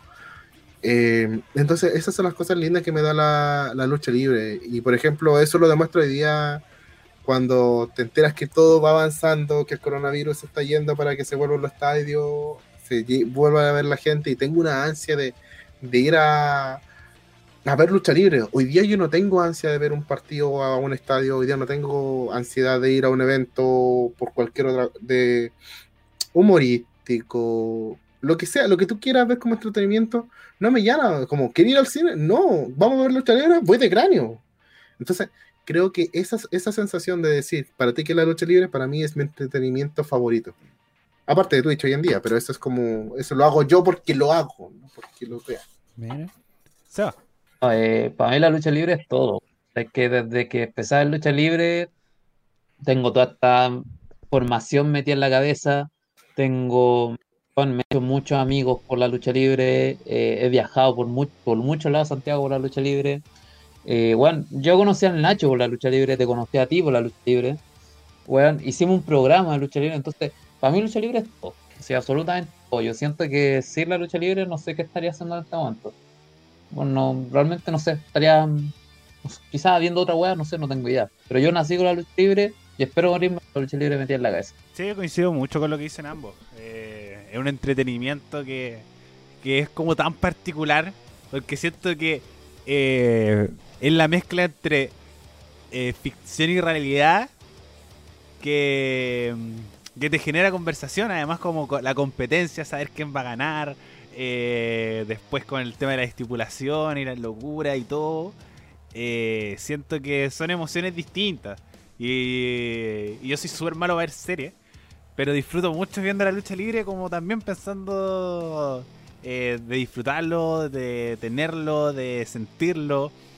Y también camisetearse con la lucha libre. Como, como el hacer el programa y hablar de lucha con la gente que te pregunta así como, oye, ¿qué pasa con este weón? No, esto, esto, esto, otro. Oye, hace poco vi que volvió este culiado, sí, pasó esto, esto, esto, otro. O decir como, weón, es que se pegan de mentira, ¿cachai? Y yo le digo, ya, puta, tú y rápido y furioso, pero vos sabéis que esa weá tampoco es de verdad, po. ¿Cachai? ¡Ay, fe! ¿Cachai? Tú veis Game of Thrones y tú sabes que no existen los dragones y lo veis igual. Yo sé que no se pegan de verdad, pero puta, lo veo igual, pues, ¿cachai? Así que, y bueno, después también llegar a conversarlo y generar tus teorías y todo, también lo paso demasiado bien. Así que bien entretenido hablar de, de nuestros gustos en este programa. Que quedó muy, muy interesante. Además, nos vamos conociendo también nuestros gustos. Que hay varios, eh, varios me sorprendieron. Eh, otros no tanto porque ya lo habíamos discutido, pero todo bien productivo el programa hoy día, así que vamos a pasar a la sección final donde se pueden autoproporcionar. Así que, Seba, eh, despídase y dé todo lo que tenga que, decir y recomendar. Bueno, eh, gracias a los que llegaron a este, este lugar porque nos extendimos por mucho. Eh, síganos en la página, arroba esto es lucha mm, PD en Instagram, síganos en YouTube, esto es lucha FM. Eh, saludo a los cabros de Hit Lucha Meme que de nuevo nos están pidiendo personajes, así que buena onda por ello. Y nada, pues, eh, fue, fue bonito el programa, me gustó harto.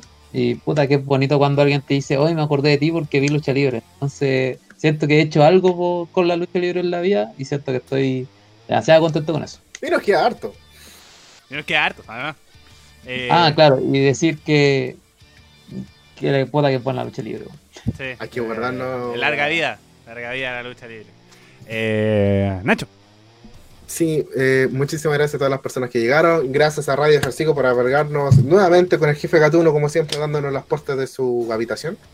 Muchísimas gracias a todas las personas que llegaron hasta acá. Síganos en Instagram, Néstor Lucha PD, Spotify, iVoox y todas las plataformas.